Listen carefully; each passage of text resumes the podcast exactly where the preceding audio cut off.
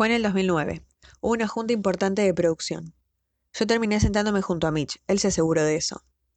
Estábamos en la junta y sentí una mano en la pierna por debajo de la mesa. Fue algo totalmente sexual.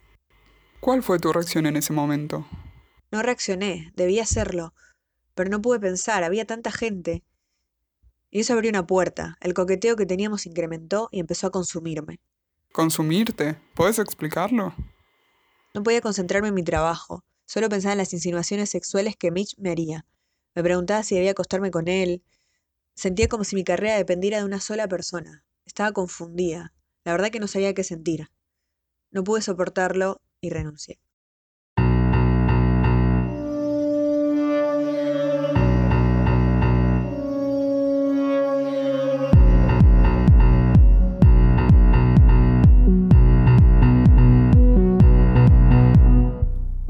Buenas tardes, buenas noches, dependiendo del momento en el que le hayas puesto play a este podcast que hemos bautizado como No es ficción, en este caso versión cuarentena, en el que claramente no estoy sola, sino que me acompañan mi compañero Santiago Besiuk, como siempre, y Ximena González, y claramente no nos podemos olvidar de Yasmín Abdeneve desde la producción. Y hoy venimos con un episodio medio de género, medio de eh, medios, un poquito de todo. ¿De qué serie vamos a estar hablando hoy, Santi?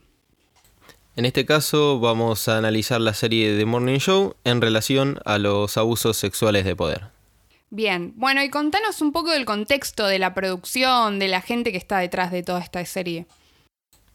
A ver, ¿qué tenemos que saber de The Morning Show? En principio es una serie estadounidense de 2019, está protagonizada por Jennifer Aniston, Reese eh, Witherspoon, eh, Steve Carrell y en una segunda línea tenemos a Gugu Matambarrow, eh, Bill Kudrop, Néstor Carbonell y Mark Duplas. Ahora, hace unos meses, si lo están escuchando, digamos, en octubre de 2020, fueron los premios Emmy tan particulares por esta cuarentena y esta serie fue nominada en eh, ocho categorías, entre las que podríamos destacar eh, mejor actriz de drama, fue Jennifer Aniston, lo mismo pasó con Steve Carrell, mejor actor, eh, mejor dirección también de drama con Mimi Leder. Y finalmente, mejor actor de reparto fueron nominados Mark Duplas y Billy Kudrop, que fue finalmente el que ganó. En los Golden Globe también fue nominada, pero no ganó nada. La serie estaba principalmente producida por Jennifer Aniston y Reese Witherspoon. Al principio el proyecto, eh, en el proyecto está involucrado Jay eh, Carson, pero por diferencias creativas, que bueno, ya es como eh, algo cotidiano que le suelen dar cuando no coinciden en la forma de, de hacer... de generar una serie o una película por diferencias creativas como dijimos el se hizo a un lado, había sido productor eh, ejecutivo de House of Cards y quedó como productor de, perdón, como guionista de los dos primeros episodios de The Morning Show y en su lugar quedó eh, Mimi Leder, que ya la habíamos nombrado como directora, pero además es eh, productora ejecutiva. Dirigió los dos primeros capítulos y el último, que bueno, ya sabemos lo que fue ese último capítulo de la serie. Después tenemos a Kerry Ehring como showrunner. Y este es un detalle a destacar, igualmente después lo iremos desarrollando. Como hablaron las chicas en el episodio de Bombshell, que había demasiados hombres involucrados en esa película, en este caso hay por lo menos un, laburo o una preocupación de la parte de producción, porque casi todos los episodios están escritos por mujeres, a pesar de que haya involucrado uno o dos hombres, uno de Jake Carson, y después hay otro más que bien, no, no, no me acuerdo bien eh, el nombre, pero bueno. Eh, la serie ya tiene confirmado una segunda temporada que bueno en momento por el momento que se está viendo por la pandemia de COVID eh, se suspendió el rodaje pero hace unos días estamos hablando a mediados de octubre de 2020, se retomó y confirmó que va a seguir Steve Carrell en esta segunda parte. Así que bueno, acá tenés The Office, así se aprende a retener a Steve Carrell. Lo interesante es que eh, de hecho la segunda temporada la estuvieron reescribiendo para poder meter cuestiones relacionadas a la pandemia, para que se haga referencia desde los medios a, eh, a cuestiones relacionadas al coronavirus. Y, dato curioso, de hecho con la primera temporada, que es la que vamos a estar analizando hoy, pasó algo similar porque el guion ya lo tenían, pero eh, en 2018 pasó lo del movimiento Michu, que justo ahora este mes está cumpliendo dos años eh, desde, desde, ese acontecimiento mediático.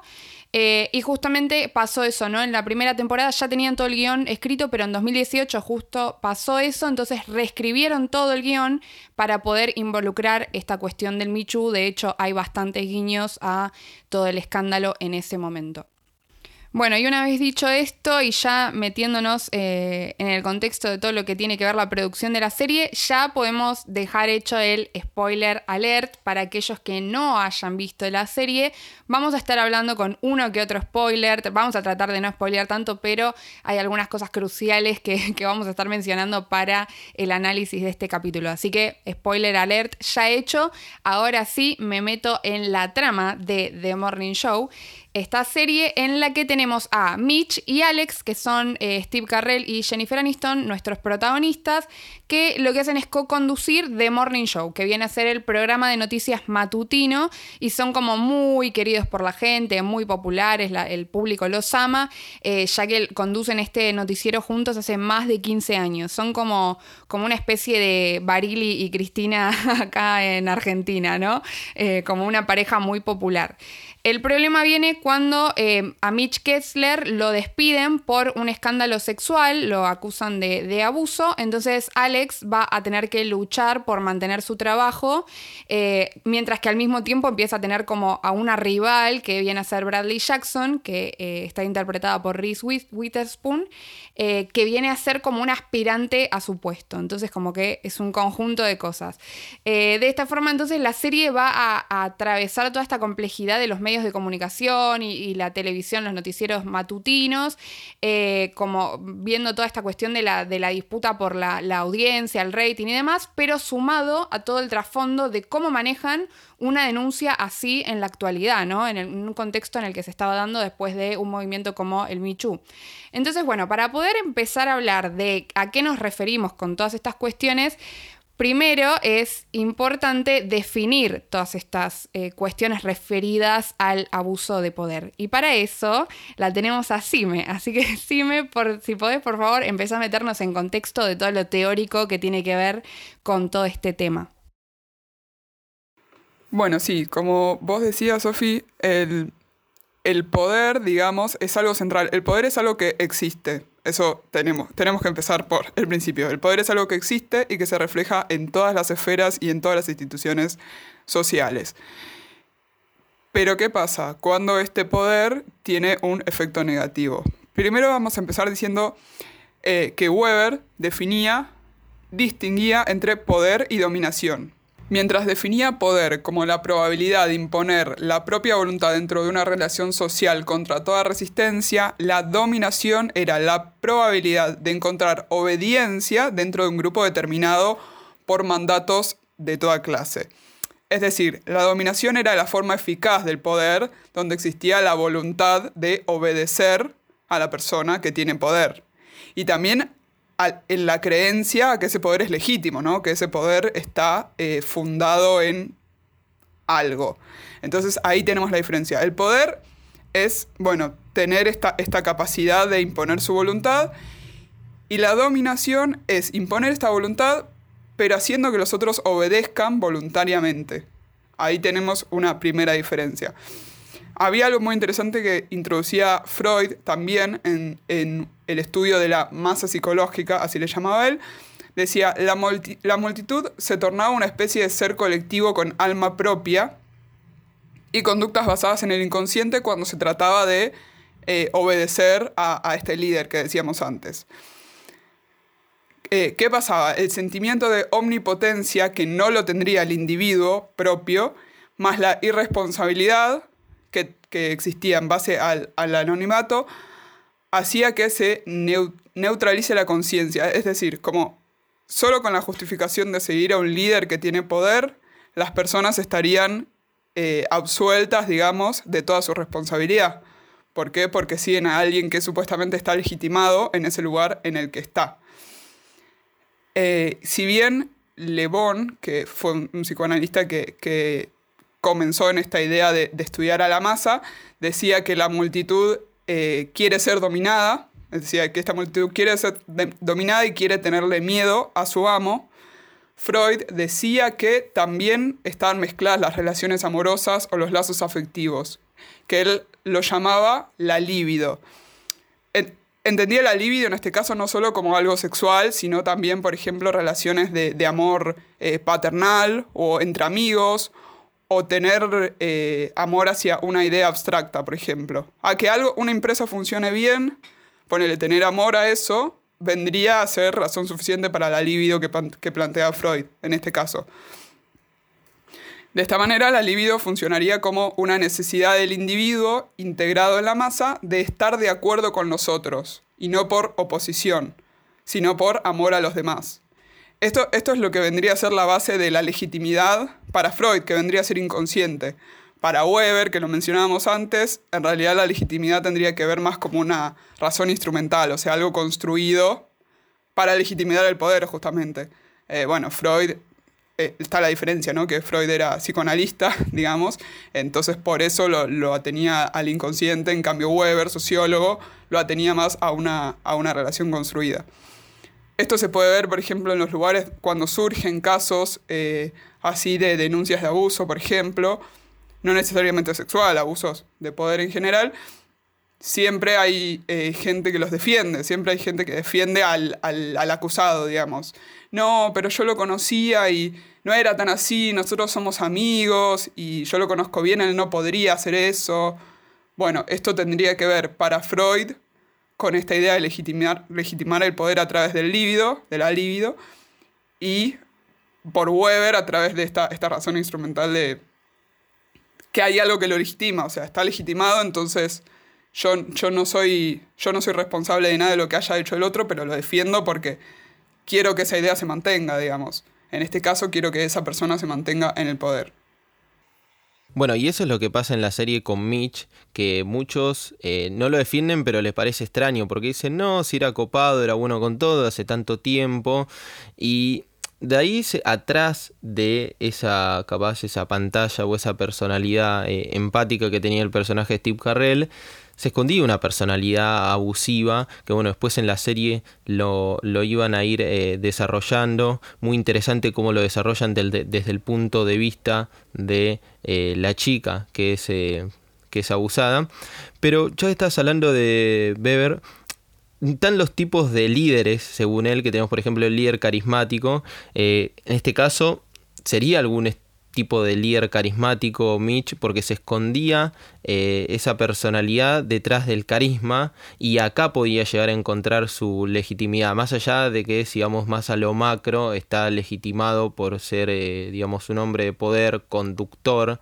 que justo ha dicho el nombre conductor conduce el programa hace 12 años creo que había dicho eh, Sophie, eh, mm, junto con, el personaje de, Jennifer Aniston, pero además yo creo que encuentra en ese carisma otro eh, factor de, legitimación de su poder. Sí, sí, totalmente. Me parece, me quedo también con esto que decís del líder carismático, porque lo muestran muy así, ¿no? Hay muchos de estos comentarios, no hay nadie que diga, no, es mentira, o no, le, no, creo porque era buen tipo, qué sé yo, pero sí hay como una, una cuasi justificación eh, desde un lado de empatía con él, como que hay muchos comentarios del estilo, bueno, eh, la, condena fue muy rápida, era buen tipo, no le dieron tiempo para, justificarse, para defenderse. Hoy en día con, este movimiento nadie tiene tiempo de explicar y, demás, eh, que es algo que también se escucha un montón hoy en día cuando, cuando hay así una, condena de abuso. Eh, pero además el hecho de que él esté tan convencido, tan convencido de que es inocente, constantemente hablando de que todo lo que hizo fue consensuado, se, e incluso se diferencia de otra persona que también estuvo acusada de abuso y dice, no, yo no soy así, yo tengo, eh, yo soy buen tipo, o sea, como que él piensa que está convencido de que, es inocente. Eh, y a su vez esto de que quiere librarse de esta acusación a través de su carisma, ¿no? Como decías vos, porque él que quiere, él quiere ir a los medios, quiere que le den su posibilidad de hablar, está buscando por todos lados alguien que le dé una entrevista para que él se pueda explicar y demás, y justamente ejercer esta cuestión de su carisma y eh, zafarse de toda esta situación a través de eso, ¿no? Bueno, justamente eh, el abuso de poder viene a ser usar toda esa legitimidad que te da la masa o la institución para la que estés, que en el caso de, Steve Carrell serían las dos cosas, o sea, la masa de trabajadores y eh, la institución también a la que él pertenecía y en la cual trabajaba. El abuso de poder es utilizar toda esa legitimidad para intereses propios y romper ese contrato en el que cada uno cumple un rol, ¿no? hablamos de un contrato social, no necesariamente es un contrato legal. Cuando se rompe ese contrato establecido para los intereses personales de la persona que tiene el poder es cuando se produce el abuso de poder. ¿Qué pasa en el caso de la violencia eh, sexual o de la violencia de género en estos ámbitos? Eh, como dice Lamas, cuando se aborda el sexismo o la discriminación basada en el género, la diferencia es que siempre se enfrenta a, una negación o a una situación de ceguera en comparación con otras discriminaciones. Lo que dice Lamas es, es eh, por ejemplo, hoy en día todos pensaríamos que es ridículo eh, eh, tener prejuicios sobre alguien en un trabajo por su color de piel, por ejemplo. Eso todos lo vemos y todos sabemos que está mal discriminar a alguien por su, color de piel. Sin embargo, en el caso del género, lo que se produce socialmente es que, es que hay un arraigo histórico a em, decir que las mujeres biológicamente tienen una cierta debilidad o vulnerabilidad y que esa, eso es lo que condiciona, digamos, el trato hacia ellas. Eh, entonces, el trato que hay hacia las mujeres en todos los ámbitos está justificado, eh, está justificado por esto, por sus condiciones supuestamente biológicas. Y la estructura de la propia sociedad está fundada en estas presunciones, según Lamas, porque con el, que con el tiempo han, han, dice que, mostrado su carácter de prejuicios. O sea, lo que sucede es que sí existen, dice Lamas, citando a algunos médicos incluso, existen eh, diferencias eh, físicas, nadie lo puede negar, o sea, una mujer biológica eh, puede tener hijos, por ejemplo, excepto que, haya algo que se lo impida, ¿no? Puede tener hijos y el hombre biológico no, o sea, eso todo el mundo lo sabe. Sin embargo, dice, estas características físicas no hacen que de por sí sean diferentes en otros ámbitos, solo en lo físico y solo en estas capacidades o no diferentes que tiene cada, cada sexo. Por eso diferencia ella el sexo del género. Eh, cuando hablamos de sexo hablamos de lo físico, cuando hablamos de género hablamos de eh, las conductas y todo, todo lo que viene acarreado cuando alguien nace mujer o nace hombre físicamente. Y que esas son construcciones sociales que no tienen nada que ver con lo biológico, sino que son construidas justamente. Hay un experimento que ella menciona en un trabajo Lamas que dice, en un hospital, en las partes donde está, están los bebés, lo que se hizo es que se le pusiera em, sábanas rosas a los varones y sábanas, sí, sábanas celestes a las mujeres. Entonces se llevaba a grupos de personas y todos identificaban que las personas, que los bebés que tenían sábanas rosas eran mujeres. Y decían, ah, esa mujer, esa bebita es muy dulce, por ejemplo. O ese, o ese bebito varón es muy intrépido, no sé. Eh, y sin embargo, biológicamente eh, eran lo contrario a lo que decía el color de su sábana, justamente. Eh, bueno, y acá se muestra como que no es lo mismo, ¿no? El género es la construcción que se hace, cómo tiene que ser una mujer y cómo tiene que ser un hombre. Y el sexo es lo biológico. Y el trato diferencial entre cada uno es muchas veces la base de estas clases de violencia, que está, em, ¿cómo decirlo? Está oculta, porque no, no, se toma como algo malo. O sea, como decía Sophie, Steve Carrell creía que no había hecho nada malo, evidentemente. Creía que, estaba bien y se iba a defender a muerte porque de verdad él creía que no había cometido un abuso. Eh, y sin embargo eso está, está supeditado a esta idea de, diferencia, ¿no? De, que, de los conceptos que tiene cada uno, cada, cada género. Bueno, y esta cuestión de diferencia de género eh, de repente se notaba mucho más en el poder que tenía Mitch a diferencia del poder que tenía Alex, ¿no? Porque eh, justamente ella después tiene que luchar para poder quedarse ahí porque se le fue el compañero y ella claramente no tiene el mismo poder que tenía eh, Mitch. De hecho, muestran, en, después en los flashbacks y demás, muestran que Mitch tenía como una relación mucho más estrecha con el jefe de la cadena y no sé qué, y que estaba más metido en, las cuestiones de decisiones de producción y demás. Eh, de hecho, después se termina como eh, sabiendo que a Jennifer Aniston ya la querían echar y Mitch ya lo sabía, o sea que había una diferencia, cuando en realidad lo que ellos lo que hacen al aire era lo mismo, digamos, tendrían que tener el mismo poder, pero sin embargo había una cuestión de diferencia de género y que se nota mucho cuando Jennifer Aniston quiere eh, insistir en que le, den la decisión de que ella pueda buscar a quién va a reemplazar a Mitch y, y que pueda participar de todas estas decisiones y se lo impiden constantemente. Cuando a Mitch le hubieran dicho que sí, de una. Entonces ahí creo que se nota mucho esa, esa diferencia de género, de todas las cuestiones sociales que, tienen que ver, eh, todos esos factores que rodean. Eh, y me quedé también con lo que habías dicho antes de cómo se usa el poder. Eh, y se me fue a la mente a la escena en la que Mitch está convencidísimo, pero convencidísimo mal, de que cuando Hannah, que es una de las chicas que también trabaja ahí en el programa, eh, estuvo con él, eh, está convencido de que Hannah lo usó a él para escalar en el trabajo. Digamos que Hannah se acostó con Mitch solo porque ella quería subir escalones en el trabajo y que quería un, un mejor puesto de trabajo y demás cuando en realidad ella estaba destruida por dentro porque el que había usado ese poder había sido él, porque ella había sufrido un abuso y él no lo aceptaba, él estaba convencido de que había sido al revés, de hecho la va a buscar a Hannah pidiéndole que le devuelva el favor porque eh, ella lo había usado a él para escalar en el trabajo. Eh, que de hecho me parece una de las escenas más fuertes de, la serie, o sea, fue un momento en el que estallé en llanto incontrolable, eh, y me parece que es eso, ¿no? El hecho de que el tipo ni siquiera ni siquiera pensara en cómo les afecta a la, otra persona. El hecho de que el, egocéntrico, lo egocéntrico que era solo le importa cuando eh, tiene que ver con su reputación y la otra persona estaba destruida y estaba trabajando en un lugar donde él tenía un puesto de trabajo mayor y no podía hacer absolutamente nada. Bueno, y hablemos de que tenemos por un lado los abusos sexuales, después está el abuso de poder y cuando ambas cuestiones, no sé si decir se combinan o coinciden, está yendo como algo más grosso, porque sería, es abuso sexual desde una posición de poder, que es lo que está pasando, o perdón, lo que pasó en la serie y pasa en muchos lados. Yo creo que ahí la aumenta el, el nivel de gravedad y además porque hay todo un sistema atrás que lo mantiene. Porque decía Sophie que eh, tenía, eh, Mitch tenía relación con el director eh, de la cadena, hubo un montón de casos con el director de, de la Fox, lo que pasó con Harry Weinstein.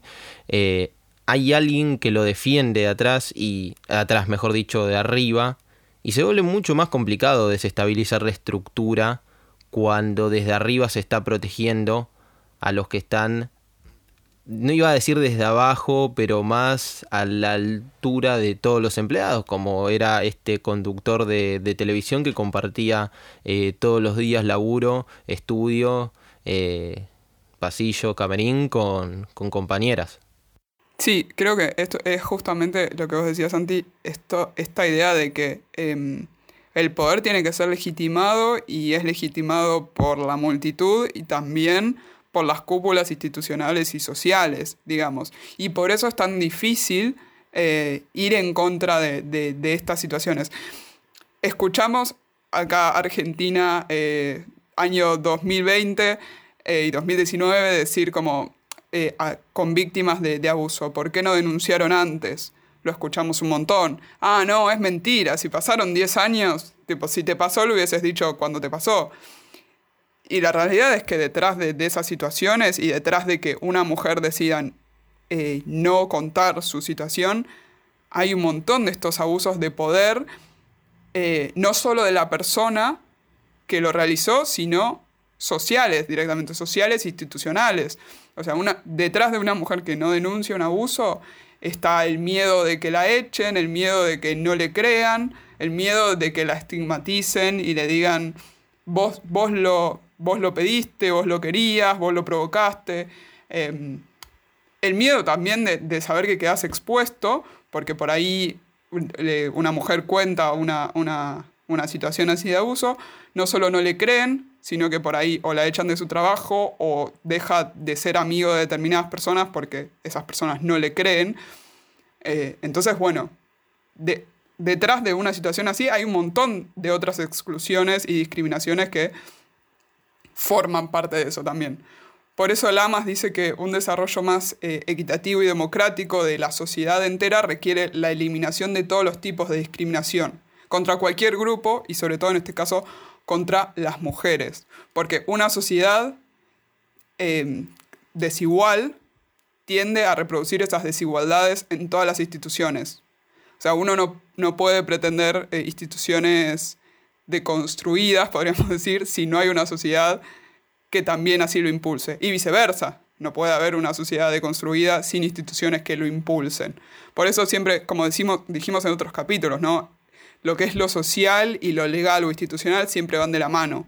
No puede haber progreso en uno si no lo hay en otro y viceversa tampoco. Eh, Lamas dice, no se puede gobernar ni impulsar una buena administración pública solo respondiendo a una, a, una normativa jurídica que diga, la igual, que diga que los hombres y mujeres son iguales, digamos. Que haya una ley que diga que los hombres y mujeres son iguales no sirve de nada, porque si no hay cambios en la base eh, social, eh, esta norma no, no, se puede cumplir, básicamente. Bueno, y todo esto que, vos hablabas de, los factores, de, todo lo que tiene que ver en, la decisión de si una mujer decide eh, denunciar o no, se ve en, el caso que desenvuelve toda la serie, ¿no? O sea, del caso detonante con el que arranca. Eh, que de hecho es la frase en la que estábamos hablando al principio de este episodio, que es eh, la chica que eh, denuncia, pero eh, denuncia después de que ya salen los medios y demás. ¿Por qué? Porque ella incluso habla de que la presión era tal, la que ella sentía en el, trabajo, sabiendo que aparte Mitch era una persona que estaba en un puesto mucho más arriba, en una situación de mucho, mucho poder a diferencia del puesto que tenía ella. Eh, sentía tanta presión, sentía tanta, eh, tanto miedo en el sentido de que ella se quejara y que la terminaran echando o que tuviera problemas en su carrera eh, por culpa de, toda esta situación, que prefiere renunciar a su trabajo antes que denunciarlo. por la presión que le, ejercía toda esta cuestión de, de incertidumbre en términos de su carrera, de su trabajo y demás. Entonces, creo que todas estas cuestiones son cosas muy importantes a tener en cuenta cuando se le, se le critica o se le echa en cara a una mujer de que no, no denunció y que no se animó y que debería haberlo hecho antes y qué sé yo. No, no es así. Cada mujer tiene su tiempo, cada mujer tiene eh, su condición, su contexto distinto y hay un montón de factores que tienen que ver alrededor de esto. Eh, e incluso podemos ver que o sea, se comprueba lo que esta chica pensaba, ¿no? Porque como vemos en la serie, una vez que ya se hace la denuncia y que a Mitch lo echan, eh, desde la directiva lo que mandan es a una chica a que investigue y que haga entrevistas y que averigüe qué onda la situación, el ambiente en el que se desarrollan eh, todos los empleados. Pero en realidad lo único que nos enteramos después es que su única tarea en realidad, según lo que le había dicho el jefe de la cadena, era averiguar quién había filtrado lo de la denuncia, lo del abuso eh, de Mitch a los medios. O sea que ni siquiera les interesaba realmente un cambio profundo, una cuestión de cuidar a la gente que laburaba ahí, no, era más de, de la misma, más de la cultura del silencio. Sí, y acá se muestra eh, lo indispensable que es la perspectiva de género y los protocolos con perspectiva de género en todas las instituciones, públicas y privadas. Eh, lo que contabas me, hizo acordar a un caso acá en Argentina, eh, que seguro que ya lo hemos hablado, el de Telma Fardín. Ella cuando contó que había sido eh, abusada, después dijo en las notas, yo lo conté, ella lo contó mucho tiempo después, yo lo conté recién cuando sentí que me iba a poder bancar todas las cosas que me tuve que bancar después de la denuncia, todo esto que hablábamos, de, de bueno, eh, que le digan que era mentira, que lo provocaba, que lo hacía para ganar fama, que lo hacía para colgarse de la fama de la persona a la que denunciaba, que le había arruinado la vida, bueno, y todo lo que, eh, lo que le dijeron efectivamente a ella. Entonces, por esto eh, y por estas situaciones es que es tan importante la perspectiva de género. ¿Y qué es la perspectiva de género? La perspectiva de género no es, al, no es un sinónimo de decir cosas de mujeres, o sea, perspectivas, eh, protocolos para cómo funcionar con mujeres en una institución. Porque es importante señalar que el género no es que eh, afecta, digamos, todos estos prejuicios y conductas no afectan solo a las mujeres biológicas, sino también a los hombres porque eh, todo lo que es mandato de la masculinidad, por ejemplo, y el lugar que tienen que tener los hombres, también están incluidos en el concepto de género. es decir, digamos, tanto como hay una manera en la que tiene que ser la mujer, hay una manera en la que tiene que ser el hombre. Eh, entonces, la perspectiva de género en sí implica reconocer que eh, una cosa es la diferencia sexual física y otra son las atribuciones, ideas, representaciones que hay eh, y que se construyen, digamos, en torno a esta diferencia sexual. Y eso es la perspectiva de género. Saber que ser biológicamente de un sexo no significa nada en cuanto a cómo uno es como persona, digamos. Justamente por eso somos todos personas, ¿no? Digamos. No es que ser hombre o ser mujer implica que seamos personas distintas. Y, como dice Lamas, hay quienes piensan que el problema del sexismo y de la diferencia de trato, digamos, entre hombres y mujeres se resuelve solo si se les ofrece puestos iguales a los hombres y a las mujeres. Pero considerar esto es eliminar la discriminación sexista y el peso que tiene el género. Eh, porque, como dice Lamas, lo primero que aparece en la formación cultural de las mujeres, en este caso, es la educación de género, que, las, que permite que se vuelvan femeninas como los hombres tienen su educación en cómo tienen que ser como, como hombres, las mujeres tienen una educación en cómo tienen que ser como mujeres. Esta educación también es un entrenamiento laboral. Por eso vieron que hay muchos trabajos en los que se piden que sea exclusivamente hombre o exclusivamente mujer. ¿Por qué? Porque eso quiere, o sea, intenta decir que hay determinadas características que solo tienen las mujeres o que solo tienen los hombres. Por ejemplo, para decir fácil, eh, si alguien piensa en un docente inicial o coloquialmente conocido como maestra jardinera, pensás en una mujer, no pensás en un hombre. Sin embargo, hay hombres que son profesores, docentes de iniciales, y, hay, o hay hombres que quisieran serlo y no lo hacen porque creen que es una tarea de mujer. Lo mismo con tareas administrativas, secretarias, etcétera, etcétera, etcétera. Todo, ese tipo de trabajos eh, también se, los, se las educa a las niñas para continuar como con esas tareas, como diciendo, esto es tu lugar, eh, vos tenés que trabajar en esto.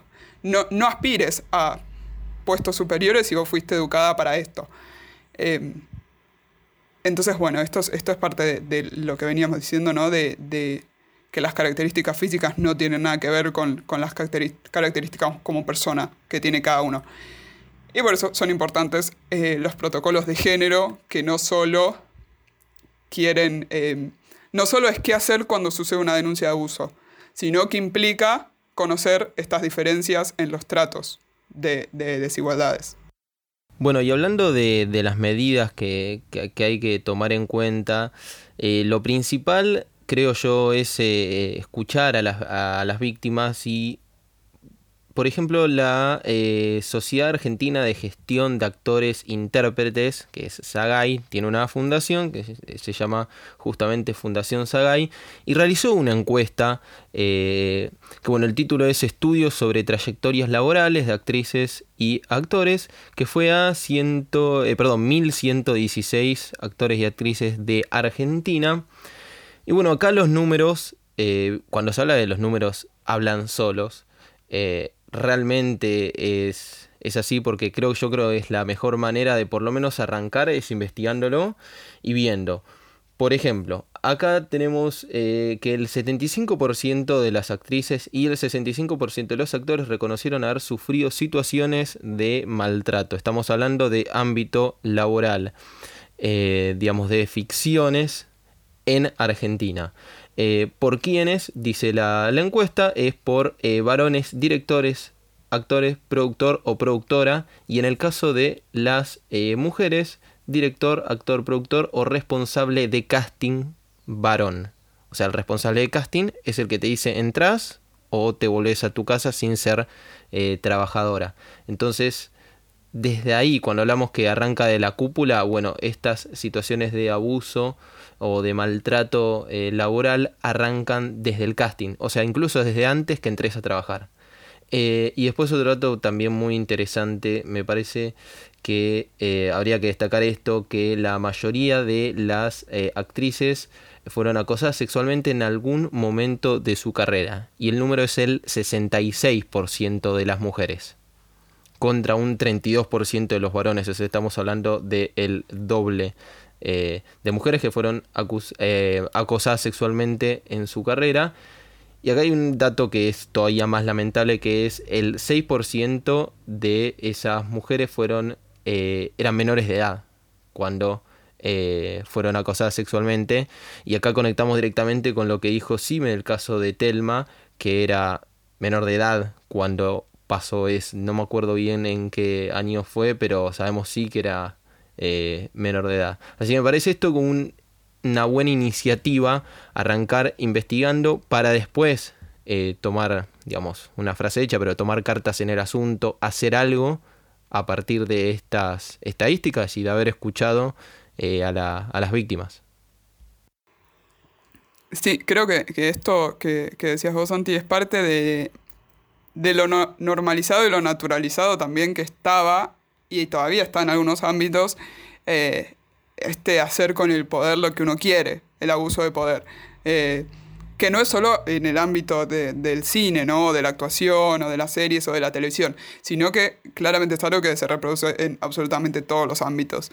Estaba tan normalizado que eh, ya ni siquiera nadie se problematizaba con lo que sucedía. Entonces, si, por ejemplo, si eras una actriz mujer y en un teatro y pasaba el director y te tocaba el, el culo, para decirlo así, coloquialmente, era normal, era completamente normal y vos no podías decir nada porque el director tenía el poder de echarte de la obra, básicamente. Porque como vos, que te presentabas a actuar, había 20 chicas más. 20 por decir pocas, ¿no? un montón de chicas más. Eh, y si vos no estabas dispuesto a aceptar sus condiciones, había otra que sí lo iba a aceptar. Eh, entonces esto es parte también de, del poder eh, que hablábamos antes y, de, y de, la, de la dominación, ¿no? O sea, eso estaba aceptado. Estaba aceptado por todas las personas, incluso por las propias víctimas que lo veían como algo normal. por eso también es importante establecer protocolos y empezar a establecer eh, políticas en todos los ámbitos eh, para empezar por lo menos a deconstruir esa idea de que eso es normal. Acá aparece en Argentina, por lo menos, eh, la ley Micaela, que fue promulgada en 2019 y que establece la capacitación obligatoria en la temática de género y violencia contra las mujeres, en principio a todas las personas que desempeñan una función pública, es decir, eh, algo relacionado a lo estatal. Sin embargo, lo que está bueno es que, eh, desde que desde que la ley se promulgó en 2019, cada vez más organismos estatales y, privados lo están estableciendo. Por ejemplo, este, este año nos enteramos que hay varios clubes de fútbol ya que adhirieron a la ley Micaela, entonces todos los empleados de la institución están obligados a eh, hacer este, esta especie de curso, ¿no? ¿Por qué se llama Ley Micaela? Se llama Ley Micaela en base a, la conmemoración de Micaela García, que fue una joven entrerriana de 21 años, eh, militante del movimiento Evicta, que fue víctima de femicidio, o sea, fue asesinada por Sebastián Wagner. Por eso lleva su nombre esta ley. Lo que busca la ley es la implementación a través de procesos de formación, o sea, a través de, de, cursos, de herramientas que aporten eh, y que permitan identificar las desigualdades de género y establecer estrategias para su erradicación. Se busca deconstruir básicamente este sentido común que veníamos diciendo de lo que está normalizado y que se cuestione la desigualdad y la discriminación. No es, como eh, dice mucha gente en contra de este tipo de medidas, un lavado de cerebro o, no sé, una idea de implantar una una ideología, sino que justamente lo contrario, o sea, la idea es de construir estos ideales que tenemos tan normalizados y que le hacen tanto mal a las instituciones y a la sociedad porque recordemos, el género no es solo hacia las mujeres, sino también es hacia los hombres. Eh, entonces, bueno, la ley Micaela se trata de esto, de, mm, jerarquizar esta, esta, información y ponerla al servicio de diseño de nuevas estrategias para así en un futuro que la desigualdad sea cada vez eh, menor, digamos, eh, y, que, y que, bueno, haya, menos desigualdades y menos discriminación. En una parte, Lamas en un momento dice que mm, que la perspectiva de género conduce a una política que contiene semillas de su posterior, posterior desintegración. Es decir, que la perspectiva de género contiene eh, los inicios para que después deje de existir la perspectiva de género, porque no va a ser necesaria en un mundo en el que eh, no hay desigualdades y discriminaciones hacia ningún grupo, no es necesaria tener una ley de perspectiva de género, sino que solo van a estar sancionados los casos en que la discriminación sea estrictamente intencional porque ahí está la diferencia. La perspectiva de género es necesaria cuando la discriminación es inconsciente, cuando la discriminación no es solo te dejo afuera porque sos mujer y todo el mundo eso sabe que está mal hoy en día, sino que son todas las actitudes que se producen en base a la idea de que la mujer es diferente por sus capacidades físicas, digamos, por sus condiciones, digamos, físicas. Eh, entonces, bueno, Lamas dice, en un futuro ideal, la verdad que ideal, eh, la perspectiva de género no va a ser necesaria, porque cuando no hay discriminación y, y desigualdad inconsciente, no son necesarias normas que la regulen. Bueno, esto, esto de que hablabas de la discriminación por género, creo que también se ve en el ámbito laboral, digamos, en, en la serie, eh, ya que cuando muestran, viste, los flashbacks o previo a la denuncia de Mitch, medio que se muestra esta, esta complicidad de que todo el mundo sabía que él estaba con varias minas al mismo tiempo y demás. Pero eh, eh, queda como anécdota y, muestran y, critican, de hecho en la serie, una vez que ya fue la denuncia, el hecho de que había a una, una chica que había estado saliendo con Mitch eh, Mitch estando casado claramente, o sea, estaba teniendo como una aventura con, esta chica productora que laburaba ahí en el, en el canal. Eh, y todo el mundo dejó de hablarle, la ignoraban, la discriminaban, la miraban mal, la criticaban, todo. Eh, y ella la estaba pasando re mal, mientras que a Mitch nadie le decía nada, encima él era el que estaba casado y demás. O sea, esta cuestión de discriminar por género, de señalar a las mujeres, de eh, que el hombre pase desapercibido como si no estuviera haciendo nada malo, y aparte la complicidad, el hecho de que todo el mundo lo sabía y nadie decía nada, nadie fue y le pidió perdón, eh, y esta chica la estaba pasando tan mal, eh, y bueno, me quedo con esto, ¿no? De que, vos decías, si hubiera perspectiva de género, claramente esta diferencia no estaría, más allá de que era una relación en un ámbito laboral y demás, y todos los factores, ¿no? El tema era que señalaban a la mujer en vez de señalar al hombre. Y yo sumo a esto que dicen ustedes de que eh, con el cambio cultural ya no es necesaria eh, tanta, tanta perspectiva capaz ni tanta... Eh, o no sería necesaria este, este tipo de, de perspectivas. insistiendo en el laburo que hace la gente de Sagai porque me parece interesante, tienen una serie de principios, el título sería una serie de principios para lograr espacios de trabajo libres de violencia y bueno, son siete, voy a destacar tres de esos siete. Eh, al principio habla de que no se tolerará ningún tipo de violencia eh, laboral, incluido el acoso eh, sexual. después, esto es un detalle para pensar más en, lo macro y no en el hecho del abuso sexual, sino que dice que reconocen la violencia y el acoso laboral por los impactos adversos que tiene, o sea, las consecuencias que genera tener un ambiente laboral eh, así, eh, de, agresivo, digamos, de, violento. Entonces hay que considerar las consecuencias posteriores.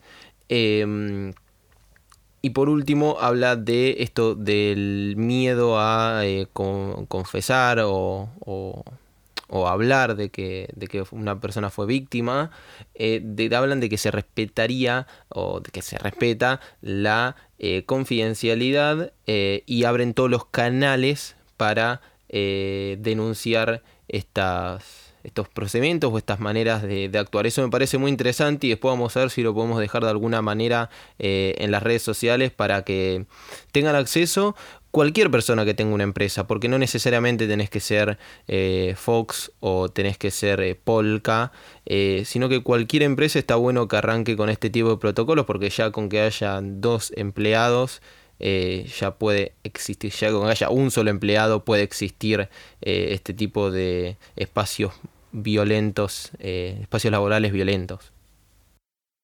Y por último, para agregar a lo que estaba hablando Santi, también quiero recordar que existe la línea 144 que brinda atención, contención y asesoramiento en cualquier situación de violencia de género, así que sepan cualquier persona que no está sola, que tiene una línea que tiene eh, contención y un montón de gente que está alrededor en estas situaciones, por suerte cada vez más, eh, para ayudarlas y contenerlas en cualquier sentido. Y bueno, ahora sí, ya llegando al cierre del episodio, siempre al final eh, lo que hacemos es preguntarnos si realmente el creador o la creadora, en este caso de una serie, quería comunicar todo esto que estuvimos charlando. Así que, Santi, ¿querés arrancar vos respondiendo a esta pregunta? Sí, voy a arrancar justamente eh, eh, por eso, vos decías, la creadora. Está como primer detalle para mí de la serie a favor es esto, que atrás eh, no solo haya diversidad de... Mm, diversidad, digamos, en el, en el, en el equipo de producción, sino que haya más cantidad de mujeres, eso creo que es un detalle como a, tomar en cuenta, ¿sí? no me voy a poner a decir que está bien o mal, sino que es un detalle a tomar en cuenta, creo yo, como positivo. Eh, y después creo que lo que se hizo con The Morning Show es un muy buen camino para abarcar este tipo de producciones, sin tirarle palos a otras producciones que hayan abarcado estas situaciones, pero parece que es un muy buen camino pero ¿por qué digo particularmente esto? Para mí los temas sensibles o los temas eh, tabú eh, se tienen que abarcar con el nivel de gravedad eh, que tienen. Si tenés que hablar de abuso sexual sin ir a lo morboso o a lo espectacular, lo tenés que mostrar de forma cruda. Por eso a mí me muchísimo el, eh, Sophie igual me corregirá, creo que es el anteúltimo capítulo o el último capítulo donde muestran eh, que hacen el flashback eh, y después muestra lo que pasa con, eh, con la chica esta que había sufrido abuso sexual por parte del personaje de Mitch. Es muy cruda esa, esa escena y a mí me parece excelente que lo presenten de esa manera, porque no llega a ser morboso ni por lejos, pero es la manera de generar impacto en la, en la sociedad, en los espectadores. Ponemos otro ejemplo, eh, Sex Education. Sex Education era muy explícita y para mí eso me parece excelente, porque creo que, creo que este es el camino, así como diría nuestro amigo eh, de Mandalorian, This is the way, este es el camino para abarcar este tipo de producciones. Sí, totalmente. Yo adhiero. Eh, creo justamente también que está bueno hacer este paralelismo eh, de cómo se puede tratar una misma temática, pero desde distinta, desde distinta perspectiva, ¿no? Hace un par de capítulos hablábamos de Bombshell y de cómo se notaba eh, que había tantos hombres involucrados en la producción. Y en este caso fue al revés y también se nota en el producto. Y eso creo que está bueno. si bien a mí me pasó, apenas arranca la serie, por ahí, eh, los primeros capítulos hay mucha cuestión de empatía con, la persona que, que, eh, tiene la denuncia, digamos, de Mitch. Hay como mucha empatía con Mitch, hay mucha, eh, mucha como victimización de parte de su personaje, pero bueno, está el, lo, como que lo, clave de la serie es que el hecho de que después explican por qué, ¿no? Porque él no se daba cuenta que, y, y te explican por qué. Y sí, hay una escena que es muy cruda y que realmente me hizo llorar un montón, pero... Eh, me parece que está bien, me parece que es lo que, lo que hay que hacer. Es, eh, me parece que en ese sentido está bueno porque al principio te lo muestran desde una perspectiva de cómo lo debe pensar la mayoría de la gente que no entiende estas denuncias hoy en día. Entonces está bueno que te muestren, sí, mira, él piensa esto, pero en realidad no fue así, fue de esta forma y te muestran las dos cosas. Entonces uno puede como tener la opinión completa. Eh, así que sí, me parece que es importante que haya este tipo de producciones eh, hoy en día que, visibilizan y concientizan un montón, eh, que tengan tanto, tanta difusión, aparte porque aparte fue en una plataforma de streaming bastante conocida, entonces me parece que sí, que se logra lo que quería comunicar la serie y que está bastante bien ejecutado. Yo coincido con, con lo que venían diciendo chicos, pero también pensaba, justo Santi mencionó a Sex Education, y lo mismo que decíamos en el capítulo de Sex Education, me parece también que estas series aparecen eh, por la necesidad de empezar a tratar estos temas. Como la necesidad social, eh, evidentemente se está eh, retransmitiendo, digamos, a las producciones y que uno puede decir están más o menos comprometidos realmente con las causas. me yo, yo soy de las personas que creen que no hay nada que agradecer en estas situaciones porque esto es realmente necesario no es que están haciéndole un favor a nadie, pero eh, sí me parece que es un reflejo de lo que socialmente se está viviendo, esta idea de, construir.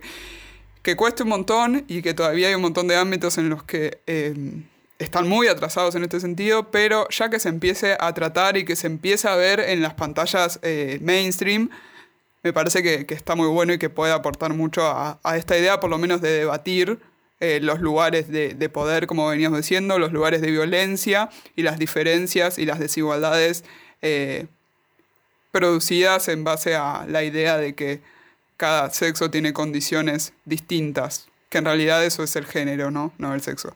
Eh, me parece que eso está bueno, este debate que se genere esta idea en pantallas tan, tan conocidas, digamos, ¿no? en plataformas tan conocidas. Bueno, en este episodio hablamos un poco de todo, atravesamos de qué se refiere cuando hablamos de abuso de poder, de poder también específicamente, de las diferencias entre sexo y género, de a qué nos referimos cuando hablamos y pedimos una perspectiva de género, de la ley Micaela y muchas cosas más.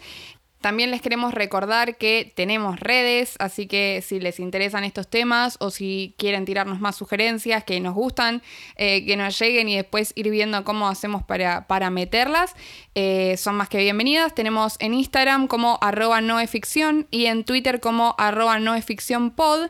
Nos gustaría mucho que nos cuenten eh, qué películas o series queremos, quieren que, que analicemos. y también nos pueden escuchar tanto en Spotify como en Apple Podcast o Google Podcast. Claramente mis compañeros y compañera también tienen eh, Instagram, así que por favor pasen sus redes. A mí me pueden seguir tanto en Instagram como en Twitter eh, como arroba Y a mí también tanto en Twitter como en Instagram como Sime González con X y en vez de la última E un 3. A mí me encuentran en Instagram como arroba sofanadal y en Twitter como arroba sofía-nadal y claramente a nuestra productora estrella Yasmina Abdeneve la pueden encontrar en Instagram como arroba jazzazulabd y en Twitter como arroba jazzazul. Una vez más les recontra agradecemos por acompañarnos en estos episodios, por haberse quedado hasta el final.